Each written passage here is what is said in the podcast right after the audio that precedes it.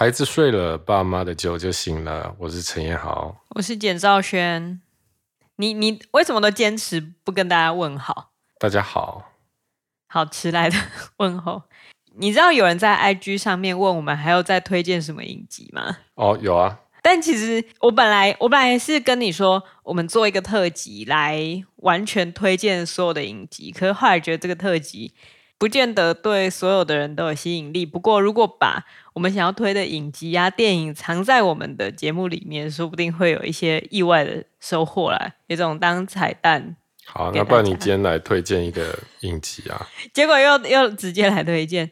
我今天看了那个 Netflix 的《零到一岁》，这是一个纪录片影集，他在讲婴儿的大脑到底是怎么样运作的，或者是刚出生的婴儿跟新手爸妈之间。会产生什么样的连结？然后用科学的方式去跟拍他，但我觉得他还蛮强的。他用一超过一年的时间，然后跟拍十五对，就是十五个婴儿，然后有三十六个世界知名的科学家去做的研究，然后他去拍。OK，然后他，我觉得他很很厉害，就是他其实不会让你觉得很无聊，因为它放了很多超级萌音。就是那种小婴儿的画面，嗯，然后你一开始就觉得哇，真的很棒。我觉得这个影集其实，嗯，你如果你有小孩，你看到觉得还好，我觉得应该是给那些正在怀孕的人看。对，你说让他们想象未来的世界。对啊，因为像是因为小孩，我们小孩已经两岁半了嘛，然后今天看了零到一岁，就有一种觉得，哎，菜逼八是吗？不是，我没有那么坏，我没有当过兵，没有那种学长学弟制。不是，我我的想法是有一些关键时刻，因为他如果说那很关键很关键，然后你突然发现哇，糟糕，我错过了，你就会觉得不知道怎么办。但是如果你你在怀孕的时候，你开始看零到一岁，然后你就会充满着那种希望，就是好，那我零到一岁的时候，我要因为我知道他怎么运作了，所以。我可以变成一个很好的父母，这样有点危险吧？什么危险？什么？就是有时候去看别人的小孩，然后哎呦，怎么那么好，这么可爱，然后看人家互动，然后就有很多期待，就到时候，对不对？嗯，因为我现在其实也才看了第一集，我不知道他后来会不会拍到一些小孩换臂吧，是因为什么？哦，对，嗯，但是我觉得那作为一个开始以及期待，其实是一个算是实用以及感性的一个影集，因为它是用比较科学的方式嘛。对，但是拍摄的手法你不觉得其实很感性吗？嗯哼，它它会有一段建立，然后拍那个婴儿，然后跟父母很有爱的互动，因为他的 teaser 就是影片一开头就是生产，然后。抱到小孩，然后很感动，都哭了。然后爸爸哭了，妈妈也哭了，然后很感动的样子。其实是用一个软性的开头，然后再慢慢的带入科学家想要知道的事情。嗯，他就是要探讨爱是怎么运作的嘛。对，他第一集的主题就是爱。哦，他他想要知道是什么让小孩跟妈妈立刻产生连结。妈妈为什么会？那就是他想知道母爱是什么，母爱是怎么产生的。我觉得最感兴趣的事情是他那时候在说母爱嘛，所以他就去测试妈妈的催产素。这词好难念，再次催产素。对，催产素就是催你赶快生产的那个激素。字面上是这样啦，可是我不知道实际上到底是怎样，大家可以去。呃，Google 催产素其实会看到一些很有趣的东西。你知道我去查，然后我看了维基，然后看了一些有的没有的报道。催产素它其实是建立哺乳类动物之间的 connection 的一个很重要的荷尔蒙激素。哦、然后它，呃，我讲一个我觉得最有趣的，就是它除了它可以催乳，就是。促进妈妈产生母乳啊，然后它会收缩子宫啊，然后让你生小孩比较容易啊。它还可以调节能量平衡，也就是分解脂肪。哎，这感觉好赞！分解脂肪，对它。但是说真的，我就是念维基，所以我不知道 这实际上到底是怎么作用。但分解脂肪是一个，然后它会让母亲跟婴儿产生连接。那这件事情是等一下主要要讲的事情。那现在先讲一些别的。还有它可能会可能会加速伤口的愈合，然后它我觉得这这个很重要，因为催产素它可能抑制恐惧、行为控制还有焦虑相关的大脑区域，所以会使性高潮出现。哦，这我是不知道了。而且除此之外，德国的波昂大学的研究发现啊，催产素可以协助已婚或是拥有承诺关系的男性保持忠贞，让他们就是比较不会去外遇这样的。那个那个教授他说，过去研究显示啊，田鼠在催产素的影响下会表现忠贞，然后他们第一次证实催产素对人类的效果雷同。你不觉得去想象他们那个实验其实蛮可爱的嘛？就是去看那个田鼠有没有去跟别人搞，然后发现哎没有哎，好棒哦这样。所以如果怕老公外遇，就是要增加它的催产素。这样要怎么增加？哎，等一下，我还有一个很有趣的没有讲到，嗯、另外一个研究啊，这个 这个教授我觉得他也是蛮特别的，因为他有领养狗狗，所以他就想知道狗狗跟猫猫到底谁比较爱主人。所以他就去测量狗跟猫的催产素，然后再让他们跟主人互动的时候去测量。结果他测量发现啊，他说人类跟陌生人互动的时候，大概会分泌十五到二十五 percent 的催产素，然后跟认识人互动会增加二十五 percent 到五十 percent。啊，如果分泌到五十 percent 以上，大概就是跟自己的孩子或是配偶那些真的很爱的人互动。然后他去测试啊。发现狗狗平均分泌五十七点二八催产素，五太高了吧？对对，他他的结论是，所以狗狗是真的很爱主人，而且值得注意的是，它是为了另外一个物种分泌这么多的催产素，所以它是真的很爱你。然后它另外，手 我不知道它把你当做它的，你知道配偶那样爱。然后另外一方面，他继续讲哦，他说。猫咪只分泌多少？十二趴的催产素，超少。而且他说，这还只是平均值，因为实验中一半的猫咪没有分泌任何催产素。所以这个就是经过科学证实的啊，猫猫跟狗就是这么不一样。对啊，可是有的、嗯、可能有的猫猫会超出平均值啊，不是有人会讲说，哎、欸，我的猫很像狗狗，它超爱我的，那可能就是它真的。分泌了五十七点二帕的催产素。好，那我们回来讲这个零到一岁这个影集。反正里面这一群科学家，他们就是好奇催产素对人的影响嘛，所以他们就去拍呃母亲体内的催产素，他们去测量母亲体内的催产素的浓度，然后发现母亲在怀孕初期一直到生完小孩，她的催产素的浓度会增加嘛。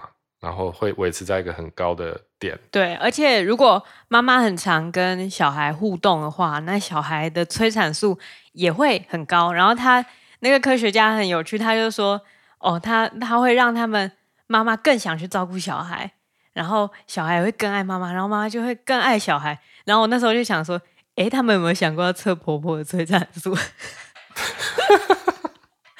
没啦，不要用表婆婆，婆婆爱你。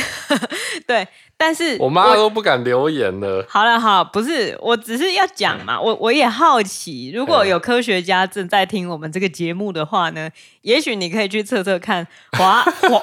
我真的觉得，也许你可以去测测看华人祖父母的催产素跟西方人祖父母的催产素有没有什么不同呢？我真的好想知道。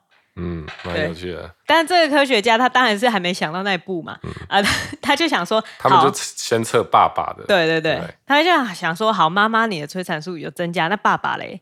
因为大家有、嗯、有些人会觉得父爱不是不是天生的，有些人会这样讲。嗯、可他去测了之后发现，如果这个爸爸他其实很投入在照顾婴儿的工作上面，然后跟小孩的互动也很密切的话，他的催产素其实是跟妈妈一样高的。嗯，他们找了八十对父母。一起来测试，嗯嗯，然后发现父亲跟母亲他的催产素的浓度是可以一样高的。对，然后除此之外，他还去看大家的杏仁核。杏仁核是什么？杏仁核其实是大脑里面的一个区域，然后它掌管的是恐惧，就是它让你生物去判别说，我面对着这个对象，他是我的猎物，还是他是我的天敌？我应该逃，还是应该去吃，还是应该跟他成为配偶？之类，他是他是控制这个求生本能的部分。嗯，总之，杏仁核其实是让你对周遭有警觉的。他说，因为当小孩在半夜哭的时候，通常是妈妈立刻弹起来，虽然妈妈可能会去踹爸爸说你去泡奶还是什么的，但是妈妈会听到，代表母亲。在这个时期，他的警觉心是开到最大的，所以他就去呃去看母亲的大脑，然后发现母亲在成为母亲之后，她的杏仁核是被启动的，而且一旦打开就不会再关了。你就是不管你小孩几岁，你的杏仁核永远都在动作。小孩已经三十岁，还是对，还是还是，所以很多妈妈到小孩三十岁还是会说：“你穿这样不会冷吗？”这个可能就是杏仁核的功用。哦、OK，但是他去看爸爸的，他说发现一个惊人事实：爸爸的杏仁核只有母亲的四分之一大，所以爸爸就很 chill 哦，嗯，就是小孩小孩都摔下来了，那边就呃，还好吧。但是他也，他也注意到，他就是说，这科学家他也注意到说，并不是所有的家庭都有妈妈，所以他，我觉得他做了一个超有趣的实验，他他去找了四十八对男同性恋伴侣，嗯，然后这些伴侣他们是从小孩出生第一天就去养育他的，然后去看他们的大脑，发现，诶，他们的大脑的杏仁核是跟妈妈一样的作用哦，就不是四分之一，就一样有启动哦。大大小还是四分之一吗？他没有讲，他没有讲清楚。不过他的意思就是，他想要导向的结论是，他的杏仁核是跟母亲一样的在作用。哦，他的结论是，我感觉这是一个女权科学家 啊，她就是科学家，这就是他的结论啊。嗯嗯，他的结论是，其实成为父母是一个选择。哦，就是要不要照顾是你的选择。对，嗯，并不是说因为女生杏仁核就比较大颗，所以她就是天职或什么的。对啊，我相信如果有那种很丧偶的爸爸，嗯，我相信他的杏仁核也必须被开启，他才有办法照顾他的后代。但是因为那些就是杏仁核只有四分之一的爸爸，显然就是很 chill，比较爽啊，就是 哦，反正有人去。注意，嗯哼，嗯，那你觉得我的杏仁核有多大颗？我觉得你的杏仁核应该没有四分之一那么小啦，因为其实我我觉得我那时候做对了一件事情是，我生完小孩之后，我就一直装很废，而且就是其实我还蛮感谢医院，因为一般你生完小孩，然后呃护士帮小孩清理之后，他会立刻放到妈妈身上。然后，嗯、然后让妈妈有那个母爱生出来，然后可能你的母乳就会比较容易启动，还是什么的。哎，对。但是那时候他怎么做？他不是把他亲一亲，然后就叫我抱嘛？对啊，然后他就小孩就在哭，嗯、啊，然后你就抱，你就抱，然后小孩就不哭了。所以我遇遇到一个女权护士吗？我不知道哎，可能他觉得我很辛苦，就先不要给我，或是、嗯、或是他他觉得你可能很想抱吧。但我觉得那那个你是第一个碰到小孩的人，我觉得有帮助你进入这个角色。然后后来我一直假装说啊，我不会换尿布啊，我不敢抱小孩，我不敢帮他洗澡，他好软哦。然后你就都得做啊。我觉得你那时候催产素很高，嗯，然后杏仁核可能也因此有开启了比较多。怎样？你没什么好讲的吗？就是有一种被设计的感觉。可是你不觉得，如果一开始我就什么都要自己做的话，你也会有一种我不知道在这里干嘛的感觉吗？没有，我觉得这样蛮好的啦。像我的经验是，我爸对我来讲是一个没有没什么在理我们的人。对啊，这样讲好像他很冷血，但其实他就是，其实他也是很传统，就是妈妈是主要照顾我们。当然，我们也有也会有一些保姆啊或什么，可是只要是。没有人照顾的时候，通常就是妈妈来对我们小孩，对，然后对我们来讲，爸爸就是一个比较哦有威严啊，然后比较安静的一个存在，所以虽然我到现在也是会照顾小孩，可是偶尔还是会觉得说，哎、欸，那好像不不关我的事。那时候，就有时候会觉得会还是会有一种那一种，我好棒哦，我来帮忙。就是男生只要做一点什么，就会被说很棒。像你只要做一点什么，我妈就会说。哦，彦豪真好慈祥，好爱。我看他跟小宝互动，就觉得哇，他真的好棒，模范爸爸什么的。对，但妈妈好像做什么就一就是理所当然，就是母性就是天职，嗯、就其实这样是很不公平的啦。对啊，而且如果妈妈做越多，其实是越剥夺了爸爸去参与这个角色的机会。然后，因为你要注意说，妈妈在怀孕的时候，催产素就已经开始有了嘛，那个是。等于说生理上我们已经占了优势了，所以后天我们应该要让爸爸有加分的机会，有多一些催产素的机会。啊、但嗯，而且对于女生来讲也是一种选择吧，就是不管对男生或女生来讲，这都是一种选择，就是你要不要让自己的杏仁核启动，或者让自己的催产素增加。对啊，我觉得我的杏仁核应该没有像一般妈妈启动的这么完全。长得很恐怖哎、欸。嗯，我觉得是那时候我其实从怀孕到那个阶段，我都一直有一个小小小的心魔，就是我很怕我如果太爱他，我就会变成一个情绪勒索者。这可能在第一集的时候就已经有讲过，可是其实一直到了他出生以后，我还是保留着那个。有点紧张的情绪，就是我要理性的爱他，而不是无条件的爱他。嗯，我给自己设下了这个限制，就是不要被自己杏仁核控制了。我在跟我杏仁核对抗，我在跟我的催产素对抗，嗯，所以变成一个有点怪里怪气的人。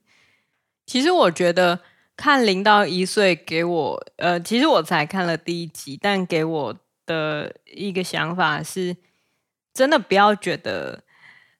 母爱是天无从选择，对对对，是无从选择的。父爱是不存在的，那其实都是你选择了要去。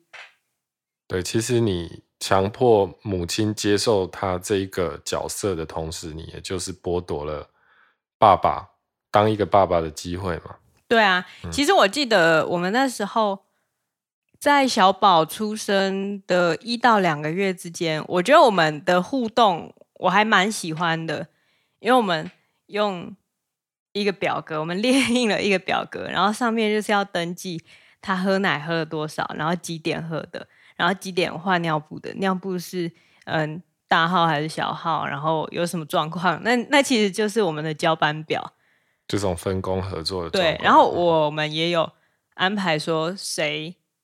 半夜起来，然后早上要轮班，就是变成一个轮班制。我觉得那个让我们的分工变得很平均，然后大家都很 involve 在里面。嗯，那我觉得那个其实是一个很好的开始。如果都只让呃妈妈来担任主要照顾者的话，最后很可能就会造成妈妈的可能催产素失调啊，或者是杏仁核。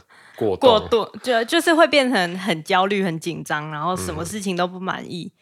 的确有可能有那样子的事情，因为我其实有看过，就是不管是网络上文章还是怎样，我也有看过一些妈妈，就是她不敢放手让让爸爸去照顾小孩，因为她可能平常都会一直说。我我照顾小孩照顾好累，我全职，然后你还可以出去上班，还有喘息的空间，我真的好想要休息。然后爸爸就会说：“好啊，那我来照顾他，你出去休息啊。”然后妈妈就会疯掉说：“你什么都不会，我怎么敢让他 给你照顾？”可是这个时候，我觉得呢，一件事情只要确保一件事情，小孩有在呼吸，不会死就好了。对啊，不会死就好。如果小孩真的太久没换尿布，然后红屁屁。啊，就晒两天就好了，擦一下 PP 膏，他他也总会好的。对啊，啊，然后爸爸以后可能就会知道，哦，不可以那么久不换尿布，这对他来讲也是一个学习的机会。我觉得夫妻在当父母的这个状况里面，其实就是一个合伙。那如果你有一方这个合伙人想要占领全部的股权的话，这公司其实就是你一个人的而已。今天这个主题也蛮有意义的，因为。我在 Podcast 的后台看到，就是来听我们节目的人，大部分都是女性。哦，真的哎，因为因为其实我有贴到 Baby Mother 版，对，因为 Baby Mother 版就是大部分都是妈妈在看嘛。嗯，但没有 Baby Father 版啊。哎，真的哎。对啊。哎，对哎。对啊，所以其实其实我们的社会就是这样，他就是把照顾小孩主要当成是一个母亲的责任。对他，他其实应该要变成 Baby Parents 版之类的。对啊，其实就是大家自己去选嘛。你如果真的要这样子分工，也不一定不好。嗯，但是你要知道你们是有选择的。对，嗯，那如果想要更加的，爸爸也想要更加投入在亲子关系里面，而不要说好像妈妈都跟小孩比较熟，然后最后就会变成一个饭桌上沉默的爸爸，如台湾过去几十年，呃，创造出来的那个。嗯，其实我觉得那对爸爸来讲，其实也是很寂寞的一件事。那我觉得让爸爸寂寞是不公平的，所以希望大家可以拉着你的另一半一起来听我们的节目，对，建造出那种我们是合伙人的那个奋斗关系啊，增加彼此的催催产素。对啊，让催产素比较平均分配一点，啊、不要失调了。对啊，大家的杏仁核都要一起长大，好吗？好。好好激励人心的节目。你要说好，好，好。那我们今天介绍的影集就是 Netflix 的《零到一岁》，可以去找来看。有什么想法都可以留言评价跟我们讲哦。然后有兴趣跟我们互动的朋友，也可以加入我们的 Instagram 或是 Facebook 粉丝专业，搜寻“孩子睡了”。我们会在上面分享更多我们 Google 来的资讯给大家知道。拜拜。拜拜。